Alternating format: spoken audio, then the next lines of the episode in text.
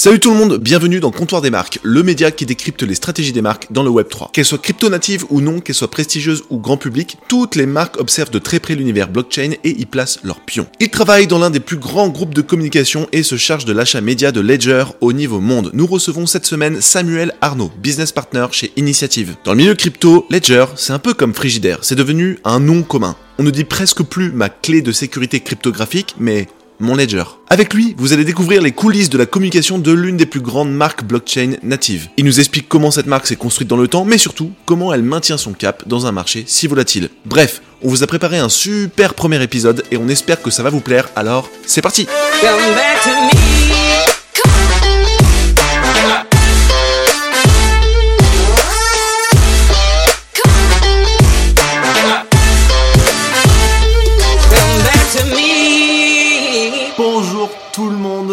Trop content avec Devac de vous retrouver aujourd'hui. C'est un épisode un peu, voire très spécial, parce qu'on change de nom, on change de branding, et pour, une bonne raison. C'est qu'on a eu la chance de parler depuis un petit moment avec nos amis Normandie et Nico qui animent le comptoir Web3 euh, sur euh, Twitter et qui bossent avec Farok, donc le boss de, de Rug Radio aux US. Si vous connaissez pas, allez voir Farok, F-A-R-O-K-H. C'est l'un des plus gros influenceurs Web3 au monde. Euh, il a la chance d'être euh, euh, francophone, même français parce qu'il est né à Paris. Et du coup, on va travailler avec eux sur la production de leur contenu. On va travailler avec eux sur ce podcast qu'on renomme Comptoir des marques et qui va être une verticale plutôt dédiée justement ben, aux marques, à leur stratégie euh, Web3 et à mieux comprendre comment à la fois les marques Web3 et les marques traditionnelles viennent ben, se construire dans ce milieu, en gros. Donc on va avoir des discussions, euh, dont celle ce soir avec, euh, avec Samuel, dont on va parler euh, juste, juste après, par Devac qui va, qui va introduire. En attendant, du coup, quelques news rapides du marché. Il n'y a pas des masses de notre côté parce qu'on a été à NFT Paris avec Devac. Je sais pas ce que tu en as pensé, mais c'était quand même jam-packed. Il y avait beaucoup de choses, beaucoup de gens. beaucoup de GM, GM. Ouais, c'était hyper cool. D'ailleurs, on, fait partie des top 3 hein, maintenant des événements. On est. euh, C'est quoi le top coude 3 du coup pour toi? Bah, moi, je les ai pas fait en, en live, donc euh, donc j'ai pas spécialement le le retour, mais euh, mais en tout cas euh, de ce qui se dit, surtout les Américains, NFT Pa- Paris, c'est enfin c'est aussi bien mieux, mais mieux que London et même coude à coude New York City. Donc ils ont vraiment su accueillir même les les, les, les curieux en fait, les Web3 curieux, ce que Ouais. London n'avait pas spécialement fait avec des, des, des prix qui étaient assez élevés. Enfin bref, les, euh, les, les, même les stands, etc., tu pouvais passer du temps. Euh, Ouais, c'était cool. C'était plutôt artistique. Apparemment, ce que j'ai Ouais. entendu, les gens s'att- s'attendaient moins à un dollar que, que ça. Mais c'est vrai que j'étais surpris par, euh, par l'affluence. Ouais. Je m'attendais pas à ça. Je pensais que les NFT allaient être boudés, le Web3 allait être boudé, alors que pas du tout. Il y avait la queue. Il y avait deux heures de queu, je crois, le matin, un truc comme ça, pour Ouais, c'était horrible. Et, Et- et aussi une diversité de gens qui sont qui, qui étaient qui étaient je pense euh, c'est mon premier gros en- événement Web 3 j'ai beaucoup entendu parler du fait qu'il y avait trop euh, de déséquilibre homme-femme notamment. Et là c'est vrai qu'il y avait plus d'hommes beaucoup plus Ouais. d'hommes que de femmes. Mais euh, tu sentais que la, la patte la patte féminine était était quand même très présente. On n'était pas dans un événement de gros techos geekos masculo quoi Fashion Week, même, je dirais. ouais, ouais ouais on aurait dit un peu la fashion un mélange entre Matrix et la fashion week quoi Par contre, le truc, le truc qui fait vraiment kiffer euh, les, les étrangers, en fait, les touristes, etc., c'est d'avoir les speakers juste en face de la Tour Eiffel, sur la main stage. Ouais, c'est vraiment, sont- tu sais, c'est des belles images. tu vois. Enfin, Le moi, je vois la Tour Eiffel tous les jours, donc je, m'en fous un petit peu. Mhm. Mais c'est- beau, tu vois, genre. Franchement, bravo speaker l'équipe et- parce que Ouais. apparemment c'est des, des gens qui sont, Bien qui sont très jeunes. Nico et Nico et Normandie les connaissent bien. Ouais. Euh, mais du coup, franchement, bravo à eux parce que c'était un super événement globalement, même si euh, il y avait des choses à, à corriger niveau organisation. C'est pas grave, ce sera corrigé la prochaine fois et, euh, et voilà quoi. Ouais, et puis du coup, Ledger était omniprésent, hein, forcément. Et puis, mais pourquoi tu me parles de, de Ledger de Vac? Bah justement, si on parle de Ledger, c'est pour introduire notre invité, Samuel Arnaud. Samuel Arnaud, du coup, Salut il bosse chez euh, Initiative. Salut Sam. Euh, donc Initiative, pour les gens qui connaissent pas, euh, notamment les gens qui sont pas spécialement dans le monde du média, fait partie de- du groupe IPG. Euh, IPG, c'est euh, un des Big Six, je dirais, dans le monde du média, avec Publicis, que vous connaissez peut-être un peu plus, Avas, WPP, euh, l'anglais, Omnicom, l'américain, Dentsu, euh, le- l'asiatique, japonais, si je me souviens bien. Japonais. Et donc, ouais. du, C'est ça. Et donc du coup, à E6, euh, je- enfin, je sais pas le share qu'ils ont, mais ça doit être 9 dixièmes des, des, des flux euh, médias euh, dans le monde. Euh, c'est énorme euh, globalement. Et IPG fait partie, voilà, des, des tops. Et, et pourquoi IPG Parce que IPG gère le compte le Ledger, donc l'investissement média de Ledger. Et donc c'est Samuel qui est l'honneur de, de, de ce compte. Et puis il va nous raconter un peu son histoire. Et, euh, et la genèse en fait parce qu'il a Samuel ne, ne gère pas juste le compte il a gagné euh, le compte Ah ouais, ok, Euh, trop cool. il a gagné le compte il a, il a il a fait la stratégie au sein de, de la de l'agence et euh, il a il a gagné le compte et puis euh, aujourd'hui il le gère donc euh, donc voilà je pense que j'ai tout couvert Sam Yes.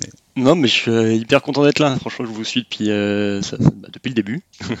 on se connaît, pour la petite histoire, on se connaît, euh, on bossait ensemble avec Devac et je connais pas Paul, mais on s'est forcément croisé à un moment de notre carrière et, euh, et ouais, du coup, je suis hyper content de participer à ce podcast et puis je vais vous raconter un peu hein, ce qu'on euh, ce qu'on fait chez Initiative, euh, ce qu'on ce qu'on fait avec Ledger et puis plus globalement euh, un peu le comment les marques euh, commencent à s'y mettre un petit peu euh, et, et comment on traite ça en média. Donc, euh, avec plaisir pour répondre à, à vos questions et, euh, et en discuter avec vous.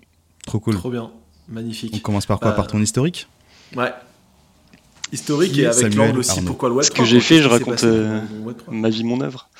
Euh, mais j'ai toujours été dans le média. Je, je suis pas de Paris à la base, mais je suis arrivé à, je suis arrivé à Paris pour travailler euh, d'abord dans une, une agence média qui s'appelle Mediacom. Je suis toujours été spécialisé dans le digital, donc communication et publicité digitale. Je me suis occupé de pas mal de comptes dans plein de secteurs. Danone, c'est là à ce moment-là où on s'est rencontré avec Devac. J'ai bossé pour PSA. Et ensuite, j'ai quitté cette boîte pour aller chez Initiative, donc, euh, qui fait partie du groupe IPG, qui est, qui est une autre agence média, où j'étais toujours spécialisé dans le digital. Là, pour le coup, j'ai bossé avec plein plein de marques dans plein de secteurs différents, euh, assez, euh, assez, assez spécifiques. Et, euh, jusqu'au jour Quand où... tu bosses avec Nestlé, Ouais. avec ces comptes-là, par exemple, c'est quoi? C'est que tu tu t'occupes d'acheter pour le compte de cette marque les espaces publicitaires sur, je sais pas Exactement. moi, TF1, euh, Le Figaro, euh, TikTok, etc. C'est ça. Pour eux. Globalement, une agence média, tu as trois leviers, on va dire. C'est euh, la stratégie, euh, stratégie média. Donc, en gros, on te donne un budget, euh, on te donne un objectif dans la mesure du possible. Et en fonction de ça, tu vas te dire, tu vas faire une recommandation pour toucher une cible en particulier avec, avec les différents leviers. Donc, tu vas recommander. Tu t'occupes de la partie créative aussi ou pas? Non, on fait uniquement. Nous, on va s'occuper de l'emplacement en fait. Tu as une agence créa qui va s'occuper du développement de- et de la production de la créa. Et nous, côté média, on va uniquement choisir l'emplacement pour euh, bah, le, le- le classique, euh, toucher au bon endroit, au bon moment, à la bonne personne. Donc en gros, je suis euh, Head and quoi. Je suis, head- je suis Head and Shoulders, j'ai pris du temps à bien euh, confectionner ma, ma créative pour faire passer mon message, etc. Toi, tu es la personne à laquelle je vais faire appel ensuite pour dire, bah voilà, cette, euh, cette, cette pub-là que j'ai créée, j'ai envie de la relayer à la bonne personne au bon moment pour le meilleur prix possible et toucher un maximum de monde. Et c'est toi qui vas orchestrer cette stratégie, c'est ça? Toi, tu vas me dire, euh, je veux toucher uniquement les bruns qu'on ait, qu'on ait cheveux longs. Et moi, mon, mon boulot en média, ça va être d'aller les chercher, d'aller les cibler avec tous les. Alors, le digital, c'est assez particulier parce que tu laisses une trace digitale qui est, qui est immense et tu laisses plein de signaux qui te permettent de, de récolter de la donnée et d'aller, chercher ces gens, justement, plus facilement. Euh, mais en fonction de tout ça, nous, on va recommander des leviers, des canaux euh, pour, euh, pour, pour toucher ces gens. Ok, très bien. Donc du coup, tu bouges chez, Initiative. Je bouge chez Initiative, ouais, il y a, il y a trois ans. Et euh, l'année dernière, fin, c'était pour Noël, Noël 2021, euh, on, on commence, enfin même un, un petit peu avant, on est interrogé pour euh, s'occuper, enfin pour remonter sur un appel d'offres pour Ledger. Euh, donc moi je connaissais un petit peu parce que je m'intéressais euh, au Web 3 et plus globalement, j'ai commencé à jeter un œil sur la crypto en 2017, je crois. Donc je savais de quoi on parlait, j'ai identifié ce qu'était Ledger. T'en avais déjà une de clé mais, ou pas? Non, à l'époque j'étais, euh, je devais être sur Coinbase, je pense, euh, comme, euh, comme Ouais. 90% des gens. Pas fait avec Comme, Alors, comme moi, ça. perso, ouais. J'avais eu aucun souci, une ouais. clé Ledger, c'était mon boss qui est arrivé avec une clé Ledger. Il m'a dit Tu connais ça? Je fais Bah non, moi je suis sur Coinbase, genre, enfin, je peux utiliser des trucs comme ça. Tu sais, j'avais l'impression que c'était un truc vraiment de gros geek, quoi. C'est Un ça. crypto, machin, tu vois. Et il me dit Mec, pas forcément accessible parce à que l'époque, J'ai ouais. des potes qui, qui connaissent bien. il faut vraiment que tu mettes tes cryptos là-dessus. En fait, je fais, t'es sérieux? Il me fait, je suis très sérieux. et le mec, c'est pas du tout un geek, tu vois. Et je me dis, si lui, qui n'est pas geek du tout, me dit, renseigne-toi, je me suis du coup euh, renseigné un petit peu. Parenthèse fermée. Du coup, Ouais, c'est marrant, mais même il y a plein de cas où la plupart des gens ont commencé sur un, voilà, sur un, un exchange et, et Ouais, ont switché derrière vers, euh, vers Ledger. Et donc toi, tu voyais ce que c'était euh, Ledger. Et donc à ce moment-là, qu'est-ce qui se passe? C'est ta direction qui vient de dire, ok, il y a un appel d'offres Ledger. Comment ça Ouais, c'est ça. En gros, euh, il y a une espèce de- d'appel euh, d'appel à l'aide limite dans l'entreprise où on se dit euh, euh, on a un client qui est on a interrogé sur Ledger c'est un client qui, est- qui a l'air très cool mais euh, est-ce que quelqu'un s'y connaît en crypto et y a un peu de un peu d'historique là-dessus quoi.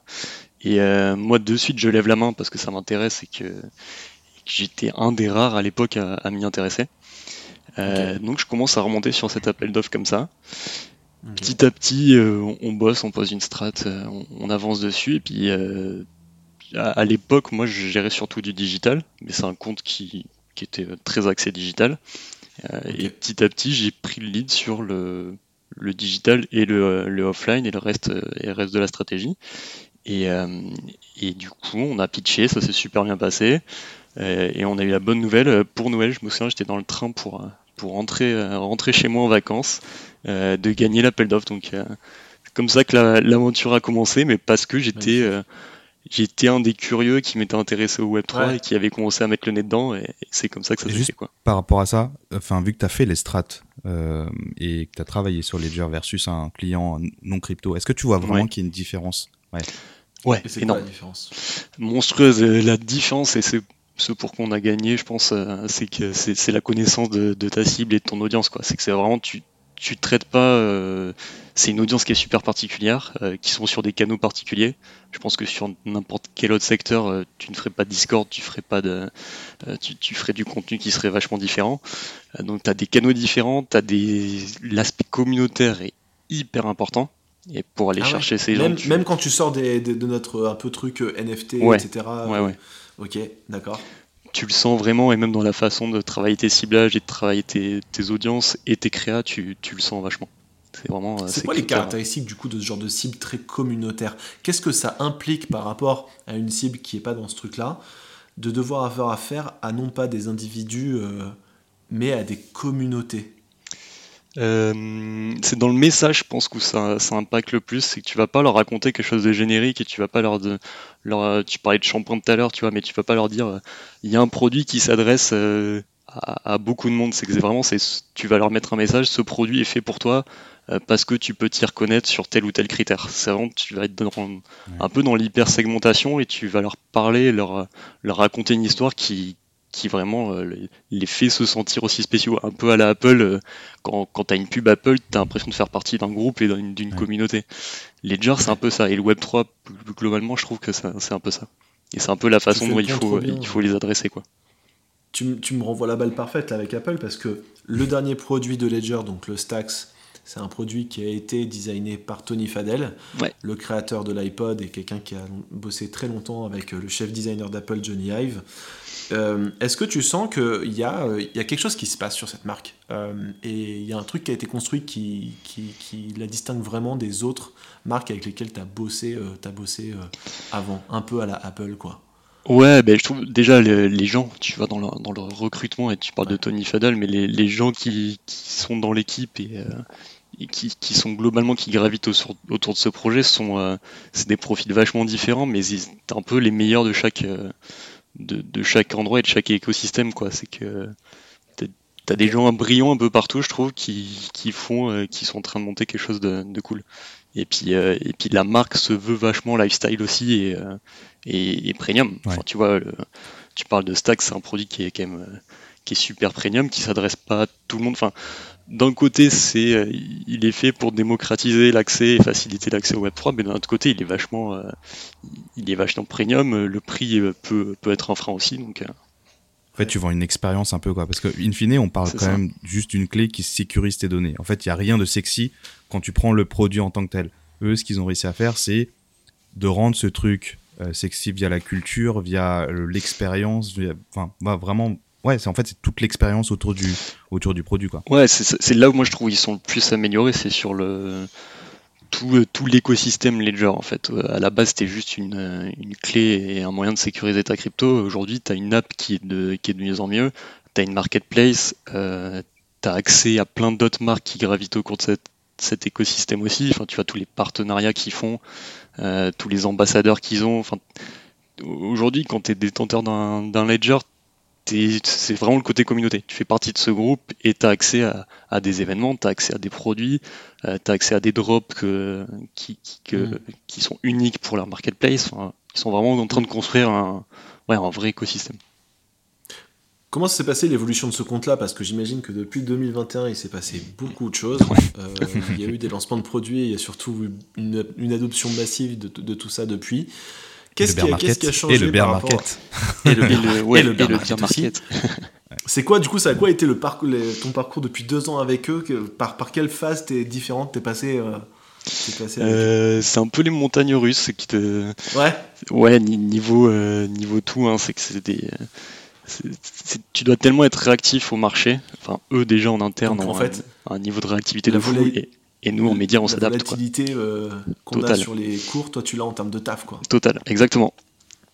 Exactement, c'est que tu, tu dois. Mais c'est pour ça aussi qu'on a, on a monté une équipe euh, ultra réactive, à la base dédiée, euh, dédiée à Ledger, avec des gens qui, qui, ont- qui ont des skills médias, forcément, parce que parce que c'est notre métier, mais qui ont aussi une appétence et une curiosité Web3. Et du coup, qui comprennent le langage aussi, parce que tu peux, en face d'un Ledger, tu peux pas mettre n'importe qui en, en média, sinon tu, tu te comprends pas. Si tu mets euh, Mm. quelqu'un qui a fait de la bagnole toute sa vie, euh, il, il, arrivera pas, il arrivera pas à leur parler.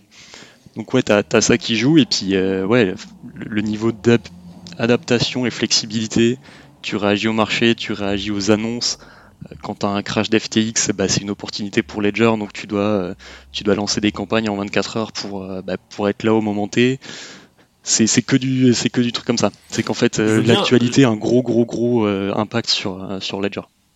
Je suis grave preneur d'une anecdote qui s'est passée par rapport à ces montagnes russes. Ça peut être FTX ou pas, parce qu'avec Devac, effectivement, juste après le crash d'FTX, on avait parlé du fait que potentiellement pour Ledger, c'était euh, c'était c'était voilà un moyen de mieux de mieux communiquer.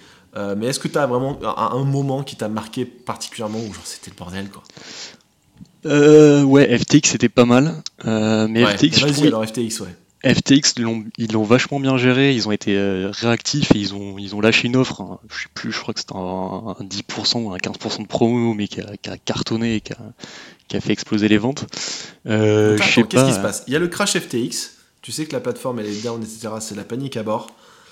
Tu reçois un coup de fil, tu reçois un mail. Tu reçois qu'est-ce- qu'est-ce un, tu reçois dit, un Slack parce qu'on est, on a un Slack commun avec eux. Tu reçois un Slack euh, le matin, très tôt. Euh, Ouais. Tu te connectes, c'est la première chose que tu vois et, euh, et on dit ben on coupe toutes nos euh, toutes nos campagnes en cours et on fait un Ah, truc ok, le- dédié. la euh, première action, c'est qu'on arrête tout. On Ouais. réfléchit. genre il se passe quelque chose, euh, on se pose, on fait une réunion, enfin eux en interne ont vachement de, vachement de réunions, il y a un peu un truc de crise, Euh, ils pondent un, un truc en réaction et une campagne un peu plus euh, un peu plus globale parce que nous on est une petite partie de la euh, une petite partie de, de la réponse marketing aussi, c'est qu'eux ont des trucs en interne, ils ont euh, ils ont de l'influence, ils ont de l'organique, enfin il y a, il y a plein d'autres choses aussi qui sont Bien en sûr. jeu. Donc Oui. une prise de décision en interne et après nous euh, on réagit en médias aussi, on fait une reco et tu leur dis ben, le, le- le meilleur moyen de parler à ce moment-là, euh, c'est, euh, je te dis n'importe quoi, c'est sur, sur Twitter de booster euh, un, un de vos posts, une prise de parole qui vient de chez vous pour dire euh, attention, il se passe ça, nous on vous propose de sécuriser vos cryptos euh, et pour vous aider à faire ça, on vous fait un moins 15%. euh, Je dis n'importe quoi, tu vois, mais mais, mais C'est fou ça, c'est ça. parce que ça, ça arrive pas souvent. hein, Et ça, ça se passe en, ça se passe en euh, Ouais. une demi-journée quoi. Je me souviens une fois, il y avait Laurence Milo qui m'avait appelé à 21h pour me dire tu coupes tout tout de suite. je crois que c'était un reportage sur LVMH. Sur les, c'était au moment Ouais, c'est un il y peu ça. un complément d'enquête sur Exactement. euh, LVMH et les comptes en Suisse ou je sais pas quoi. Et euh, alors, je pas de jugement de valeur là-dessus, hein, attention, on aime bien LVMH, etc. Mais simplement, effectivement, la, di- enfin, la directrice du programmatique euh, euh, côté groupe M m'avait appelé pour me dire tu me coupes tout LVMH tout de suite. Bah, les- Ledger globalement c'est ça, mais, euh, mais tous les jours quoi. Non mais tu vois, dès, dès que t'as une... Mais après, en fait, c'est que, euh, petit à petit, on, on est plus rodé et on l'anticipe aussi. C'est quand tu sens qu'il y a un mouvement de marché et on est, on est tous sur Twitter toute la journée aussi. Quand il se passe, Ouais. c'est un peu limite, on est proactif là-dessus. C'est quand il se passe quelque Ouais. chose, on va se dire, bah voilà, on peut, euh, on peut mettre ça Ouais. en place. euh, ça, ça prend pas trop de temps et ça demande pas trop d'investissement, quoi. Vous êtes des Web3 curieux, donc en fait, enfin, vous le saviez aussi, hein, tout ce qui ça. se passait autour de FTX, et tu le sens à un moment donné que il y a une opportunité aussi pour Ledger, donc tu accompagnes ton client sur la sur la démarche, quoi. Donc c'est une- Ouais, c'est ça, mais- En fait, ça revient à ce que tu disais au début, c'est que en fait, pour avoir pour gérer un compte comme Ledger, il faut des gens et qui s'y- enfin qui qui ont un Qui pied sont en curieux. dans- dans ouais, c'est Web3, ça. qui Parce que t'as pas besoin qui- d'être euh, techniquement d'être euh, d'être une machine euh, en blockchain et tout. C'est juste, euh, faut que t'y- faut t'y t'y intéresser, être un peu curieux. Forcément nos, nos prises de parole sont très très digitales parce que euh, bah, l'audience euh, l'audience est là et c'est un moyen hyper efficace d'être actif. Donc euh, ça joue. Et d'ailleurs en digital, si je peux double-cliquer dessus, comment, enfin comment tu gères des comptes sur un sur un Ledger? Est-ce que tu utilises Google, Facebook? Est-ce que vous communiquez sur TikTok? Est-ce que c'est parce qu'il y a aussi des restrictions sur Ouais, certaines plateformes, j'imagine, au, au sein de, de la crypto, euh, Ouais. de la régulation qui est encore Ouais, très très floue. C'est une bonne question et euh, c'est le premier truc qu'on a fait quand, quand on, a, qu'on a été interrogé, c'est euh, bah, où, tu as le droit de diffuser quoi. Et euh, par exemple, ben, Google refuse aujourd'hui refuse le- les annonceurs crypto. Alors c'est pas tout le monde n'est Ah pas ouais traité à la même enseigne. Nous, on- pour Ledger, on bosse énormément aux États-Unis. Enfin, on diffuse énormément aux États-Unis. On gère tout depuis la France. Nos équipes sont en France. On a, on a quelqu'un dans l'équipe qui est aux États-Unis, mais on diffuse là-bas. Et euh, les FTX, les Coinbase et tout peuvent faire du YouTube, mais euh, Ledger ne peut pas. Ce qui est, ce qui est un non-sens total. Euh. Mais parce que eux ont l'autorisation des marchés, marchés financiers américains. D'accord. En France aussi, Ledger n'a pas, n'a pas l'AMF, enfin, n'est pas autorisé à l'AMF. Donc c'est des petits trucs, en fait, c'est que comme d'hab, Google est plus royaliste que le roi, et t'as les règles Google, et après t'as les règles, t'as les règles globales liées à la finance ou à, ou à certains secteurs, quoi. Mais, euh, mais du coup, ouais, par exemple, on peut pas faire de Google, Euh, on peut faire du Google Shopping, c'est le seul truc où on, où on a le droit. Mais après, les plateformes clés, bah ouais, forcément, t'as les réseaux sociaux qui sont, euh, qui sont méga importants. Tu vas là où les gens sont, quoi, finalement. Ouais. Et après, tu as toutes des, des mécaniques de ciblage, soit sur des sites dédiés à la crypto, soit sur des sites un peu plus généralistes euh, dédiés à la finance, parce que tu vas pousser un produit qui est sur, sur du staking, par exemple, ou, ou d'autres choses. Quoi. Ta cible, du coup, c'est plutôt les, les gens qui sont déjà dedans et les gens qui peuvent s'y intéresser parce qu'il y a une appétence, je sais pas, effectivement, finance ou autre, des, des centres d'intérêt qui sont proches. Est-ce qu'il y a aussi un côté, euh, je vais vers vraiment le grand public? Et, euh, et aller sur vraiment tout le monde où c'est pas encore le bon moment aujourd'hui, c'est-à-dire aller carrément sur de la télévision, euh, grande, grande écoute. En fait, c'est marrant parce que euh, nous, la, promesse qu'on avait au début, on a fait un énorme mapping, on a, on a appelé ça la cultural map. C'est un peu la, marque de fabrique d'initiative, mais on fait tous les ans, on fait une étude des cultures. Alors, on l'a faite en France, mais qu'on a pitché pour Ledger, on s'est dit, on va adapter cette étude des cultures au marché crypto. Donc, on, Ouais. on a fait de l'écoute sociale, euh, Twitter, Reddit, aux États-Unis dans un premier temps, et là, on l'a fait sur euh, plus de 5 pays. Euh, on a analysé ce qui se disait autour de euh, certains mots-clés, donc euh, crypto, Web3, etc. Je vous en passe parce que t'en as plus d'une Ouais. centaine, voire mille. Et on a Ouais. défini euh, 10 grosses cultures dans la, dans la crypto, 10 profils types. C'est quelque chose que vous gardez en interne, c'est vraiment une secret sauce ou c'est quelque chose de public que vous- Le, Ouais, bah, ben, on a fait un article avec Cryptost où euh, ils ont diffusé une petite partie de, de l'étude. Euh, je vous l'enverrai. On la mettra en- ouais, On la mettra en footnote. Ouais. Cool. Carrément. Euh, bon, le, le- le- tout ce qui est quantitatif, forcément, c'est, c'est- ça reste, ça reste pour Ledger et l'application de tout ça reste pour, reste pour Ledger. Euh, Mais en fait, ça a été un peu le travail, c'est identifier qui sont les gens dans la communauté crypto. T'as des trucs assez, assez obvious où euh, t'as d'un côté les NFT, d'un côté les, bitcoinistes, d'un autre côté t'avais les miners au début, Euh, vraiment des gens qui étaient très, très techos et qui étaient là pour, pour gagner de l'argent avec le minage après.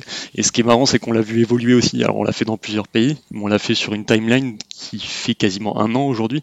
Et tu vois le switch complet de euh, crypto, profit à court terme, très lié à la finance, vers les NFT, euh, l'art, euh, la propriété intellectuelle. tout ça. Et tu vois vraiment le, le shift, euh, le, le shift qui est super, super impressionnant. Quoi. C'est des courbes que j'aimerais beaucoup voir, effectivement. Ouais, ouais, bah, je, je vous enverrai le truc, il y a une petite partie, mais c'est, franchement, c'est passionnant. Tu vois, les, et puis ça, Ça- évolue tellement vite. C'est Ouais, c'est fou. ça- en fait, ça bouge pas autant que ça sur les annonceurs traditionnels. En fait, t'as as souvent les mêmes cibles, marketing ou communication. Ouais, Et là, en fait, c'est, enfin, de six, en six mois, tu peux voir complètement des nouveaux personas entre guillemets c'est ça. Euh, Ça, c'est que ouf. tu dois suivre. Quoi. Ouais. Ça, je pense Ouais, que ouais. pour notre territoire, je pense qu'on s'en rend pas trop compte, mais c'est vrai que quand tu travailles dans un groupe média comme IPG ou un autre, en général, on te met sur une marque, par exemple Nestlé, et pendant trois ans, tu fais que du Nestlé, et du coup, tu travailles pendant trois ans les mêmes cibles. C'est pas quelque chose de vraiment beaucoup très mouvant sur une période aussi courte que trois ans. Alors que là, pour le coup, toi, Samuel, t'expérimentes vraiment une explosion d'un marché qui mute devant tes yeux, quoi. C'est ça. C'est ça, et ça, c'est ultra actif, ça bouge. euh, en fonction des pays, c'est complètement différent. Enfin, tu vois, un, un truc Ah qui est vrai aux États-Unis, on a fait des pays assez différents, mais un truc qui est vrai aux États-Unis, il n'est pas du tout au Brésil, il n'est pas du tout au Japon. Tu as des façons d'appréhender la crypto. euh, parce qu'au au Japon, j'ai appris un truc, mais euh, il n'y a, y a pas de risque de sécurité en fait au, au Japon. Les exchanges doivent gar- garantir un euro en banque pour un euro en crypto-monnaie. Donc en fait, les, les mecs n'ont pas du tout peur de se faire hacker parce qu'ils savent que la plateforme en face, euh, elle a des fonds quoi. Donc c'est vachement intéressant. Donc l'approche de Ledger elle est complètement différente là-bas. C'est que et même de- du, du Web 3 globalement, c'est que tu euh, bah, tu y es pour la propriété intellectuelle et pour euh, euh, être owner de ton NFT et de et de et C'est tes, JPEG quoi. En termes d'adoption, c'est quoi les pays les plus avancés, là où il y a vraiment, euh, je sais pas moi, 20% des gens qui possèdent déjà euh, des, euh, des... Euh, Des 20, cryptos. euh, 20 t'es ambitieux, mais euh, je pense qu'en numéro 1, t'as as les États-Unis. Euh, en Ah termes ouais, de. même en pourcentage de la population En pourcentage, je sais pas, je pense que la Thaïlande et des pays comme ça euh, sont, ont un taux d'adoption qui est vachement Ah ouais fort. L'Indonésie ok. avec, euh, comment s'appelle le jeu? Axie, euh, Axie Infinity, qui a, au final, ça, ça, ça a lidé le marché, ça a fait un taux d'adoption énorme. Après, je sais plus, j'avais trouvé une étude Il y a un pas pays en longtemps. Afrique aussi, non? Euh, Ouais, en fait, tous les pays où tu as des, des gens qui sont mis sur des jeux Web3 Ouais. pour faire du profit et pour, euh, pour arrondir les fins de mois, quoi, euh, ça, ça a vraiment drivé du, euh, des, nouveaux users. Et euh, ouais, États-Unis, après, États-Unis, Canada sont assez forts. En Europe, on est un peu à la bourre. Euh, T'as les UK qui s'en sortent Ah pas ouais. trop mal. euh, Germany aussi. France, je crois qu'on est autour des 5-6%. Euh, quand aux États-Unis, t'es autour des, euh, t'es autour des 10 ou 10-15. Ok, waouh. Avec une Qui, euh, qui a acheté un, Ouais. de la crypto ou un NFT. ça, ouais. Donc en fait, Ouais, c'est ça qui est super marrant, c'est qu'en fait, on se parle de bah, d'une toute petite partie de la population, quoi. Et, Ouais, et ta question, quand tu disais, euh, est-ce qu'aujourd'hui on va sur des euh, des médias grande masse et des cibles grande masse, bah pas encore, parce qu'en fait, il y a tellement de boulot à faire sur ceux déjà, faire le boulot sur ceux qui possèdent de la crypto-monnaie ou un NFT. Une fois qu'on aura fait ça, on passera au step d'au-dessus, euh, qui est euh, bah, qui est les grandes masses et puis c'est aussi le taf des plateformes d'exchange ou d'autres de faire ce boulot-là. L'adoption aussi, il faut qu'elle passe par, par d'autres acteurs. Tu vois, un, un va te le faire sur, euh, sur la partie euh, gaming NFT, euh, Coinbase te le fera sur, euh, sur, sur la partie exchange. Enfin, je pense qu'il y a d'autres acteurs qui le feront aussi. Et en termes de médias ou de marketing, est-ce que vous, vous utilisez aussi un peu les données on-chain? Est-ce que c'est des trucs que vous faites de votre côté pour aller traquer des wallets ou ce genre de trucs pour aller pousser, mon- hein, ouais. encore une fois Ouais, c'est ce mon rêve, ça. euh, Dis-moi ce que t'as dans ton wallet et je te dirai qui. Exactement, mais Ouais, je c'est pense ça. que ça va être un vrai sujet. Enfin, dans les prochaines années, moi je commence à en parler avec certains, certains technos Ah, ou certains éditeurs, mais euh, non, pour l'instant on l'a pas encore fait. Euh, mais finalement, euh, ton wallet il est en accès libre, donc euh, tu Ouais, peux ouais. clairement flaguer et identifier euh, euh, ce qu'une personne aime avec ce qu'elle a dans son wallet. Ouais, une fois, une qu'il y aura de l'adoption, c'est un nouveau moyen de ciblage. quoi. Ouais, Bah, carrément. Carrément. Mais tu as déjà des boîtes ça, qui le font. Enfin, tu, tu peux faire des drops euh, si tu vois que euh, Ouais. euh, des vagues, t'as un, t'as un NFT de je ne sais pas quoi, euh, d'un truc de basket, bah, je te ferai un drop euh, Nike parce que euh, un, un Ouais. Jordan parce que je sais que t'aimes le basket. Tu Ouais, c'est le nouveau CRM quoi. Ouais, c'est ça. clairement. Ouais, mais non, ouais, le truc de ouf, ce serait une espèce de truc de profiling à la médiamétrie où en fait ça te permet de faire des liens entre le typologie des NFT et du coup des personas Ah ouais. et te dire t'as le persona ici, t'es persona là et machin, ça ce serait vraiment marrant. Moi, je pense que tu as des boîtes, genre, euh, demain, tu me dis que Metamask est, est un data provider, euh, je suis pas, je suis pas choqué, quoi. Ouais, ouais, bah ouais. bien sûr. Euh, quels sont les. Toi qui, du coup, tu as toujours quand même des contacts avec des, tes potes chez Initiative et chez IPG au global qui bossent pour des marques traditionnelles, entre guillemets. Mm. Euh, du coup, euh, c'est quoi l'avis et le point de vue aujourd'hui des marques non Web3 natives sur ce sujet-là? Est-ce que c'est très hétérogène?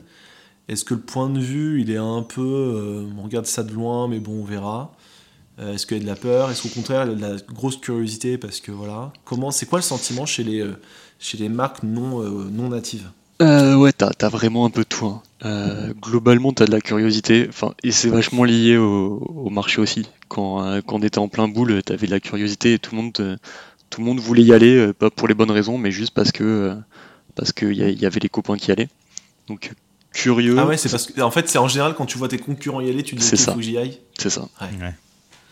T'as beaucoup ça, t'avais Même du si coup- c'est un pari qui va être perdant, je peux pas me permettre de pas le prendre. Ouais, t'avais du gros FOMO, mais tu le vois, comme il y a plein d'enseignes retail qui y sont allées, euh, qui ont fait des trucs plus ou moins bien.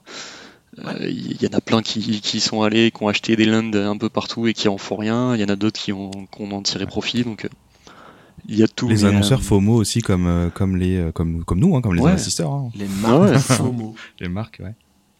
Mais comme, euh, comme tous les mots à la mode dans le marketing, il y a, il y a une époque, tout le, monde, tout le monde voulait une DMP parce que c'était cool et et il y en a plein qui ont payé des millions pour en développer et qui n'ont rien fait derrière. Alors, donc, DMP, Data Management Platform, c'est un truc qui sert en gros à regrouper les données de tes- des clients. Quoi. Je, je traduis ça. pour les, Ouais, ouais, tu fais bien. pour les non-marketeux.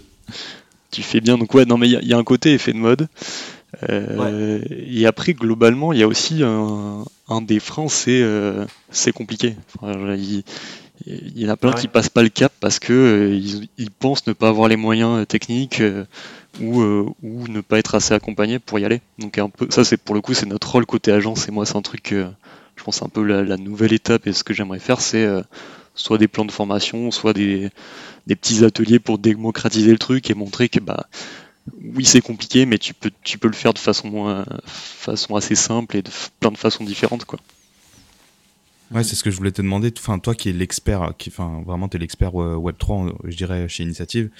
Est-ce que toi, à ton niveau, t'essayes aussi d'insuffler un peu cette Web3 culture au sein de, bah, d'une boîte Web2, hein, finalement, parce qu'aujourd'hui, euh, on compare Web2, Web3, parce qu'elle est pas native Web2 euh, Initiative, ou IPG. Est-ce que, voilà, tu as des initiatives que tu mets en place pour bah, tes collègues, en fait, ou, euh, ou après, derrière, on sait que ça commence souvent vers l'interne, hein, avant de, de l'exporter vers, vers, vers l'externe, et puis potentiellement voir, euh, parce que vous avez aussi, je crois, Nike, euh, qui, qui, est, euh, qui est un de vos clients. Enfin, à un moment donné, tout va se, tout va se rejoindre, quoi.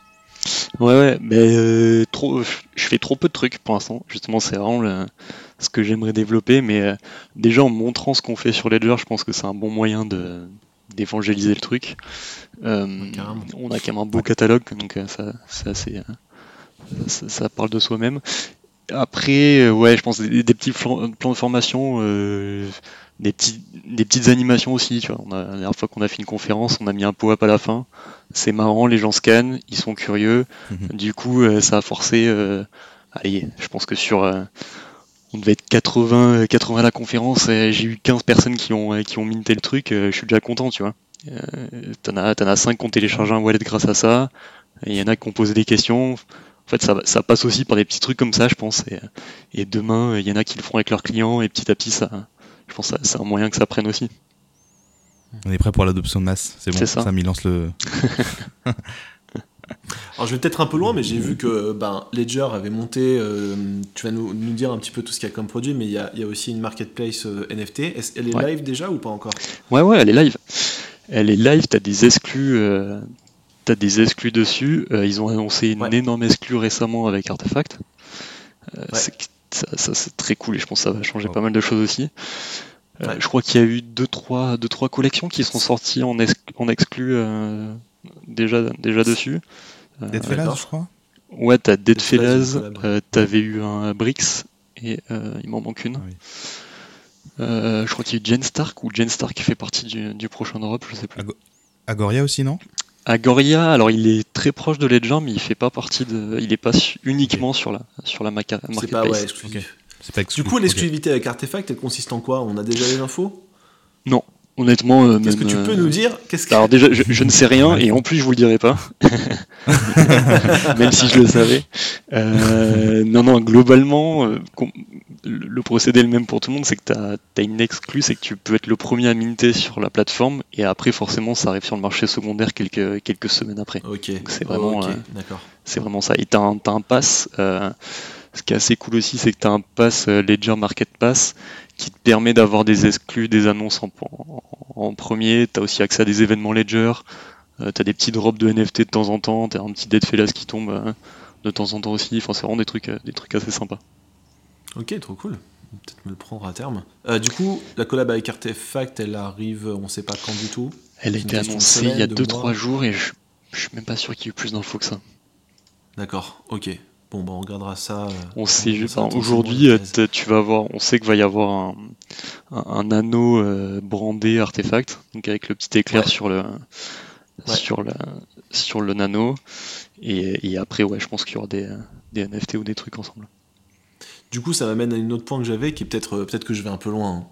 Mais du coup, avec toutes ces collabs que lance Ledger depuis un petit moment, euh, et tu parlais des difficultés, enfin du fait que les marques traditionnelles euh, trouvaient ça un peu compliqué le Web 3. Est-ce que du coup Ledger se pose la question, bah, justement, d'être un peu un facilitateur avec ces collabs-là, de, je sais pas, de faciliter les grandes marques pour leur adoption euh, Web 3 J'ai entendu le fait que les grandes marques la première question qui se pose en général quand ils veulent aborder le, le sujet crypto, c'est un sujet sécurité et légal. Ouais. Sécurité, on ne peut pas ne pas parler de Ledger, donc j'imagine qu'ils ont quand même une position centrale dans la relation entre les grandes entreprises et le Web 3. Et du coup, est-ce que toi, tu vois un petit peu ce qui se passe là-dedans? Est-ce que euh, Ledger accompagne les marques dans leur, euh, leur stratégie Web 3 Et si oui, de quelle manière du coup? Ouais, bah en fait, ils ont toute une cellule euh, B2B Ledger aussi qui est. euh, Alors, moi, je bosse un peu moins avec, euh, avec eux parce que euh, moi, j'ai une approche très B2C, donc euh, centrée sur le client et, euh, et l'achat d'un produit au final. Mais toute la partie Ouais. B2B, leur boulot, ça va être ça. Donc, tu as de l'accompagnement de boîtes qui veulent sécuriser euh, leurs assets. Et je dis assets, du coup, c'est pas que de la crypto aussi, c'est pas que de la crypto que du NFT. C'est tout ce, que, tout ce qui va être on-chain aujourd'hui. Donc il y a de l'accompagnement. euh, forcément, ils ont des volts aussi. Ils ont de- je- je- techniquement, je sais pas comment ça marche, mais ça doit être des, des espèces d'énormes coffres-forts euh, sécurisés et, Ah et sécurisés par Ledger. Ils Ok. bossent avec d'autres boîtes dans le secteur de la finance aussi, où ils sécurisent les assets d'autres euh, boîtes de la finance. Euh, donc il y a, en fait, il y a plein de trucs euh, derrière qui, euh, qui, qui, qui sont très axés entreprise. Donc, euh, Le business model, il est un peu plus large quand même. hein. Ouais, ouais, ouais, on clairement. voit que le truc un peu facial, que la B2C. surface. Ouais, ouais. Mais Ouais. Et t'as ouais, ouais, t'as tout un, un- un métier de service derrière qui est, qui est énorme. ouais. Si tu vas sur le site Enterprise Ledger, tu, tu vois qu'il y a plein de, il y a plein de choses. Ouais. Ok. marrant. Tu penses que c'est une, une, une proportion euh, significative de leur CA, le côté B2B par rapport Dans le business, je sais pas. Honnêtement, je saurais pas te répondre, euh, mais je pense que ça va devenir. À mon avis, c'est le futur. Quand tu, euh, près. Ouais, c'est possible. J'avais si entendu t'as de l'adoption, parfois- Ouais, vas-y. Pardon. je dis, si t'as de l'ado- l'adoption de masse, t'as plus de marques qui vont s'y mettre. Ces marques auront besoin d'être accompagnées. Euh, Ledger est référent sur la sécurité, donc euh, ça, ça va se faire tout seul, je pense. Ouais. Tu sais, je disais, c'est exactement ça. C'est que du coup, tu travailles le top on mind avec un, avec un produit B2C. et ça, c'est super intelligent parce que Ouais. parfois, tu peux avoir des boîtes très B2B qui vont lancer un produit, euh, tu vois, grande consommation, qui va, qui va pas forcément être méga rentable, mais qui va simplement les aider à se faire connaître, à devenir le référent sur un marché. Et derrière, quand euh, vraiment les grosses boîtes y pensent, elles vont forcément penser à leur solution B2B et Mm. ils vont euh, récolter des parts de marché grâce à ça, quoi. Au-delà de, au-delà de d'avoir une utilité, hein, de sécuriser le produit, en fait, c'est juste que le branding qui travaille là depuis quelques années, en, en se mettant un peu sur le lifestyle, en faisant parler d'eux-mêmes, même, tu vois, on le voit quand même dans des clips de rap, tu vois, on voit toujours une petite, une petite ledger qui traîne.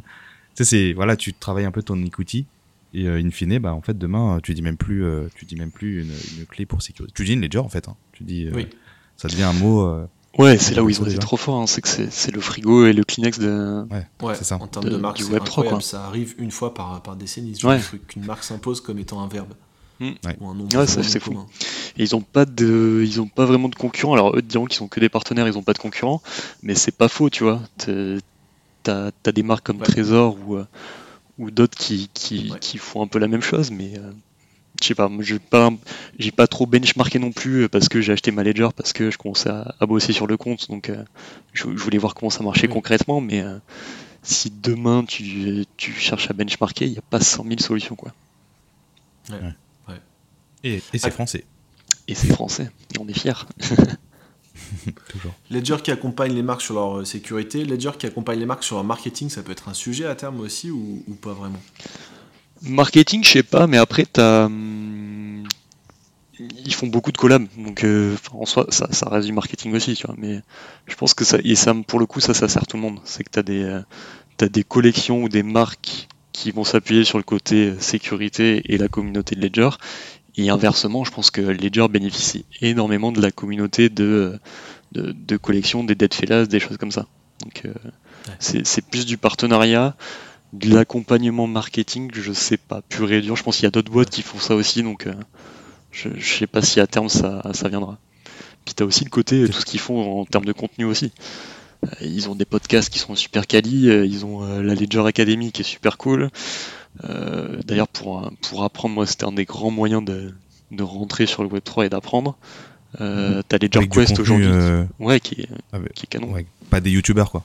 Des fois que tu peux avoir du contenu un peu, euh, un peu fucked up, mais là, là c'est vraiment du contenu. Non, tu, tu vois leur, leur space. En fait, ce qui, ce qui est là où ils sont bons aussi, c'est qu'ils sont hyper bien entourés. Et t'as- ils ont euh, les Ledger ambassadors, mais qui sont des gens vachement influents dans, dans le Web 3. Euh, je pense, enfin, Deva que t'étais là à Ledger Open, mais t'avais, Ouais. t'avais tout le monde, tout le monde était là. Et tu vois le, le stand, je pense, le stand Ledger à, Ledger, euh, à NFT Paris. Il y, il y avait beaucoup de monde aussi. C'est eux qui, qui hébergeaient le Rugrido, par exemple, tu vois. Donc, euh, Ouais. ils, sont bien entourés, ils ont des gens influents qui, qui sont là aussi pour, euh, pour les aider. Donc euh, le, marketing se fait tout seul et ça attire d'autres marques aussi qui viennent euh, qui viennent des marchés Ledger.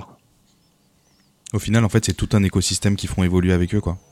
En Ouais. fait. Parce que finalement, on les, on se, enfin, on veut, on parle tout le temps d'adoption de masse, et en fait, pour faire grandir euh, euh, cette culture, ça passe par la sécurité, ça passe par euh, les produits, ça passe par plein de choses, en fait. Et en fait, on est tous un peu là-dedans à travailler tous ensemble pour faire grandir un peu le, euh, ouais, Ouais, c'est un petit monde, hein, c'est ce que je disais tout à l'heure, tu vois, mais Ouais. quand, tu, euh, quand tu mets bout à bout le nombre de, de gens dans cet écosystème euh, euh, en France, et je t'en parle même pas, mais même sur, euh, sur le Twitter mondial, euh, tu te rends compte que finalement c'est toujours les, les 1000, 2000 personnes qui sont dans tous les, encore je suis gentil je pense, dans tous les podcasts et dans toutes, euh, dans toutes les interviews.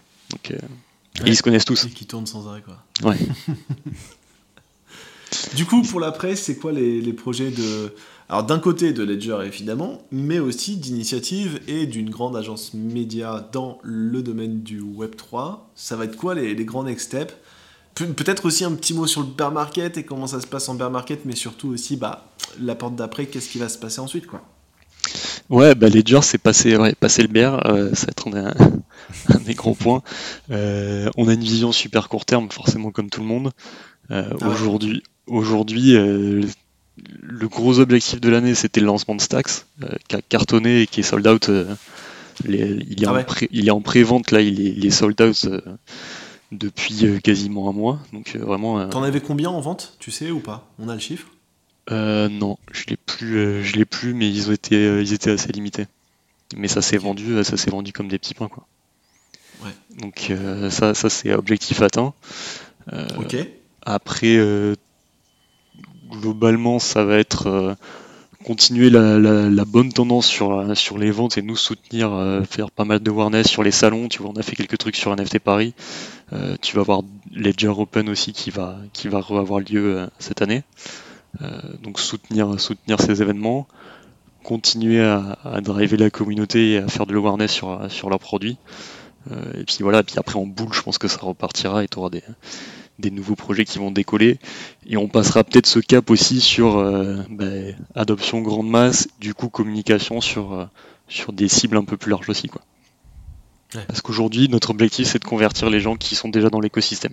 Donc, Ouais. qui, aujourd'hui- qui ne grandissent pas énormément. Enfin, la- l'adoption, je pense, que en, en termes de pourcentage d'évolution, euh, elle est assez stable depuis. euh, depuis Ouais, elle le- a atteint un palier, ouais, clairement. Ouais. qui fait sens parce que tu vas pas vendre une ledger à ta mère par exemple qui n'a pas de crypto, je pense. Ouais, c'est ça. je sais Non. pas. toi, toi qui suis vachement les tendances, c'était quand le, pa- le palier qu'on a, au- auquel on est arrivé là? Je pense qu'il y a eu beaucoup d'adoptions en 2021, peut-être encore début 2022 avec les NFT, etc. À quel moment vraiment il y a eu un moment charnière où vraiment ça s'est stoppé on est resté, et on reste stable depuis en termes d'adoption? Je pense que le crash, ouais, un peu FTX, moi c'est un peu le moment charnière de, de l'année, Ah ouais? même, même avant ça a commencé, à- ça a commencé à baisser. Mais euh, t'as eu, t'as eu un moment aussi, tout le monde a, a commencé à flipper dans les médias, t'avais une image super négative de, de la crypto, donc je pense que ça a, fait un- ça, ça a mis un petit coup. Euh, je saurais pas te dire la, la date clé comme ça, mais je pense ouais autour de autour de début d'été, euh, début d'été de l'année dernière, je trouve que ça a commencé à ça a commencé à pas mal baisser. Et c'est un peu le moment où nous on a pris les décisions aussi Et- de, de, de, de réduire en termes de médias. En même temps, il y a eu 3-4 collapses entre les VC, euh, les, les différents euh, Ouais, protocoles, ouais. etc. qui ont collapsé. Et après, FTX qui a achevé. FTX c'était un peu la fin, t'as raison. En fait, ça a commencé plus tôt. Ouais. T'as raison.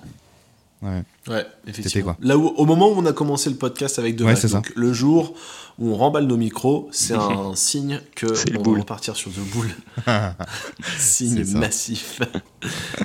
Euh, Et- ok, et- et, du coup, pardon. Non, non, je voulais dire même au sein d'initiative, est-ce qu'il y a vraiment des, euh, Ma une, volonté justement à, à- à intégrer d'autres comptes euh, Parce qu'aujourd'hui, vous avez, vous avez sécurisé une expertise quand même, Ouais.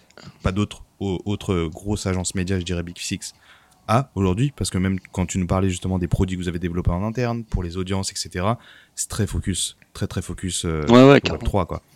Et donc du coup, vous pouvez aussi asseoir euh, votre vos, vos compétences sur dessus, pitcher, j'imagine d'autres clients, des gros clients. On a aussi Binance, j'imagine aussi en France, qui peut-être cherche un, une, une je sais pas. Appel au don. hein. si jamais vous entendez Non, ce message. euh, euh, non, mais c'est ouais, bah, l'idée c'est ça, c'est de développer le portefeuille dans, dans ce secteur d'activité, d'accompagner les clients qu'on a aussi chez Initiative sur, euh, sur, sur du Web 3 et sur de la formation. Et pour euh, nous, on aimerait un peu avoir ce rôle d'ambassadeur aussi en interne de, de, de démocratisation entre guillemets.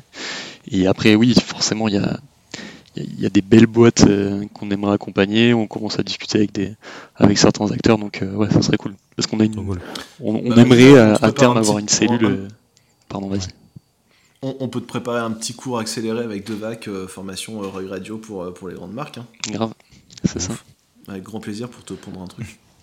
Ouais, du coup, cool, tu ouais. vas, tu vas surfer la vague d'Uber avec euh, 3-4 clients, 3-4 clients euh, crypto, et après remonter le boule. Ton équipe, elle va. Ouais, c'est ça. Après, il va falloir trouver des gens. euh, Non, mais en vrai, tu rigoles, mais le, le côté euh, trouver les bons profils pour euh, pour Ouais. ce genre de ce, ce genre de client, c'est pas facile. Donc euh, ouais. C'est, Ouais. euh, tu- je Ouais. pense qu'il y, a- il y a pas mal d'agences dédiées qui sont montées, mais pas pas sur le côté média. Ouais. C'était plus sur de l'accompagnement, du développement de projets et tout. Et euh, il y a des gens qui font ça Ouais, super bien. euh, je pense, tu vois les Ariani ou des ou, euh, ou toutes les, les boîtes comme ça qui accompagnent les entreprises vraiment, mais qui sont euh, maintenant, je pense, que t'as des mecs Ouais. qui, qui passent leur vie euh, au sein de au sein des grandes entreprises et et, et qui font un peu des, des pilotes. Mais sur le côté média, ouais, c'est vrai qu'il y a, il y, y a moins de gens. Ça demande une double casquette, euh, expertise média. Idée aussi. de business qu'on a ce soir. hein. De quoi? J'avoue. C'est la deuxième idée de business qu'on a ce soir. Ouais. La première, c'était la... je- donne-moi ce que tu as dans ton wallet, je te dirai qui tu es. En gros, un truc qui hyper simple qui te permet d'avoir une vision globale de, des personas qui ont des wallets euh, et qu'est-ce qu'il y a dedans. Et deuxième business, du coup, une agence vraiment média, pas euh, conseil, créa, tout ça, vraiment média dédié Web3. Quoi. Ouais. Il y en a quand même pas mal aussi là-dedans qui en, qui en Ouais. font, mais c'est pas des scale, euh, enfin scale euh, ledger quoi. Ouais. Bah nous après on Parce s'appuie enfin, euh, voilà, on s'appuie sur un gros groupe aussi. C'est le problème du média, c'est que tu as besoin d'avoir Ouais, voilà. un pouvoir d'a- pouvoir d'achat et t'es une centrale d'achat, Eh donc oui. tu as besoin de t'appuyer sur des gros groupes aussi quoi. Oui. Donc on essaie, d'avoir les deux. qui postulent. Pour ça, ouais, euh, bah, non non, je disais. Ouais. pour, pour, pour ce, justement des profils sur ce genre de qui, qui veulent faire du Web 3 en ça, agence. Parce qu'au début, quand, quand, quand, tu, quand tu as monté l'équipe, etc., j'imagine que c'était pas facile parce que tu devais aller chercher euh, des, des profils euh, euh, en très peu de temps parce que vous venez de gagner le compte, il faut staffer, il faut lancer les premières campagnes. Là, aujourd'hui, c'est plutôt sécurisé, c'est plutôt stabilisé, je dirais. Et, et en fait, t'as aussi t'as la notoriété, t'as les gens aussi qui, a un, qui, qui build en fait un nom. T'as peut-être aussi des gens qui veulent postuler en fait, concrètement, bosser avec toi, bosser dans ton équipe, en social media, programmatique ou en, en achat même globalement, t'as- enfin, tu sens quand même qu'il y a des gens qui s'intéressent à ça. euh, et qui, Ouais, bon, on a- en vrai, on a eu de la profil, chance euh, de trouver les bons, les bons profils dès, dès le début, et après, euh, c'est un peu, euh, c'est vraiment du réseautage, quoi. C'est via des événements euh, sur Ouais. Twitter. euh, je pense, et même dans le, dans le recrutement, je pense que t'as plus du tout les mêmes codes où tu vas envoyer un CV, euh, où tu vas postuler à une offre. C'est vraiment, tu, tu vas discuter avec Bah, quelqu'un que tu as rencontré un événement. Euh, moi, il y a des gens que je suis allé démarcher sur Twitter, on a commencé à discuter, et puis, euh, et puis ils ont, euh, entre guillemets, rejoint l'équipe suite à ça. Enfin, tu vois, c'est c'était- même je pense que des trucs comme votre podcast ou, euh, ou des, des channels ou des Discord sont des, des bien meilleurs moyens de recruter que que- que- qu'une agence ou qu'un qu'un pôle quoi dans le secteur. Toi qui nous écoutes, si tu cherches un job, une alternance, quoi que ce soit, contacte Samuel. Si lui-même ne t'embauchera pas demain, il connaît peut-être ton prochain employeur. C'est ça. non mais c'est vrai, c'est un vrai Ah, truc. Je pense que c'est des... et c'est des profils. Tu sais que les gens qui sont dans le Web 3 sont des gens curieux et qui, euh, qui ont envie d'apprendre et qui ont cette appétence. Donc euh, forcément, ça sera des profils grave. intéressants. Ouais, parce qu'il faut faire ce, ce saut, justement, tu parlais de complexité, il faut forcément faire ce saut un peu technique pour se poser toute une après-midi au début, Ouais. pour comprendre comment fonctionne une seed phrase, un wallet, des transactions, les gas fees. Les gas fees, j'ai mis trois mois à vraiment euh, m'y mettre, enfin, gagner du temps pour comprendre pourquoi, tu vois. Les GUI, les WETH, les ETH, et genre, tu vois, et ça demande forcément un minimum de curiosité pour s'y mettre, parce que la personne pas curieuse, elle s'arrête à MetaMask, elle voit le petit runner, elle voit 24 mots, elle se dit ok, C'est ça. C'est fini, j'arrête. whatever quoi. Non, c'est vrai, ça devrait être un test, euh, un test RH. Il n'y a plus de test Excel maintenant, ça sera euh, paramètre, euh, paramètre ton wallet et, euh, et, euh, comment, euh, c'est ça. Ça t'est déjà arrivé ça de passer un petit entretien ou un truc pour demander, enfin en, demandant à la personne, vas-y montre-moi ton wallet. euh, J'ai pas fait, mais tu vois, j'y penserai la prochaine fois. ça, ouais, ça c'est un truc, ouais, apparemment ça se fait dans les boîtes vraiment, web- vraiment Web 3 quoi. Ouais. Ah ouais, tu trades un peu, vas-y montre-moi ton wallet. Tu lui demandes, euh, file-moi ta seed phrase et s'il dit oui, bah, c'est qu'il a perdu quoi. Exactement. Trop cool. Bon. Euh, Closing? Ouais, je sais pas, est-ce qu'il y a d'autres choses, d'autres choses, à, d'autres choses à dire euh, sur l'accompagnement d'une marque, euh, d'une marque Web 3 comme Non mais manager je trouve que c'est int- c'est intéressant quand même le point de vue quand même de, de, de Sam qui est un peu différent de ce qu'on pourrait potentiellement voir euh, des gros groupes etc. C'est c'est un peu l'envers du décor de montrer comment ça se passe accompagner euh, un, un gros un gros compte un gros euh, business Web 3 euh, et justement comment travailler le média avec ce, ce genre de clients euh, que les gens ne voient pas spécialement parce que enfin, on subit le bear market mais peut-être que lui il le subit encore plus que nous ou peut-être que le bull il va il va le kiffer encore plus que plus que nous tu vois en, tant qu'investisseur je dirais nous. Donc non non c'est intéressant c'est hyper intéressant. Je pense que c'est une vision qu'on n'a pas spécialement qu'on qu'on- moi j'ai pas vu de podcast parler de ça tu vois du, du média qui gère ou une agence qui gère qui accompagne un client web 3 c'est c'est assez intéressant Bah, déjà, des, des podcasts sur le média, je pense qu'il n'y en a pas 100 000 non plus. Et, euh, et en plus, sur le Web3, vous avez fait fort. Mais euh, non, en tout cas, c'est cool, euh, c'est cool d'en parler. Et puis, c'est passionnant comme, comme milieu. Et, et de rattacher son milieu à ça, c'est encore plus, encore plus intéressant. Mais en tout cas, ouais, on, on s'ennuie pas. Et c'est un- c'est un- c'est une typologie de client qui, qui n'existe pas aujourd'hui. Donc, vraiment, c'est. Ça, on fait un peu jurisprudence là-dessus, donc c'est cool. Dans un an, en fait, ce podcast, ce podcast Samuel, t'es toujours sur, euh, sur du Web 3 Ouais, ouais, ouais. Je pense pas que, euh, pas que, peut-être qu'on aura réussi notre mission de, de faire venir du Web 3 à d'autres marques aussi, euh, et on accompagnera des clients Web 2 sur leur développement Web 3, mais euh, ouais, ouais, moi l'idée c'est ça. J'aimerais bien, j'aimerais bien garder ce pôle d'expertise. ouais. trop bien trop cool Trop cool. Écoute, on était ravis de discuter, euh, de discuter avec toi. Merci Bah, moi aussi, beaucoup c'était très d'avoir cool. accepté notre invitation. Euh, je pense que ça va, ça va intéresser énormément de gens, à la fois dans à la fois des gens qu'on connaît, euh, d'Evac et moi, de notre univers média euh, ad tech, euh, et à la fois des gens du Web 3 qui aimeraient bien un peu plus en savoir sur les stratégies euh, d'achat. Merci beaucoup d'avoir euh, pris du temps aussi rapidement avec nous. C'est trop cool. Avec plaisir, c'était grave cool. À la prochaine. Salut tout le monde. Salut. Salut. Come back to me. Si vous êtes toujours là et que vous avez aimé, laissez-nous un avis sur l'application où vous nous écoutez. Et pour ne rien rater de nos émissions, venez suivre Rock Radio France sur Twitter ou sur LinkedIn. C'est tout pour moi, à très vite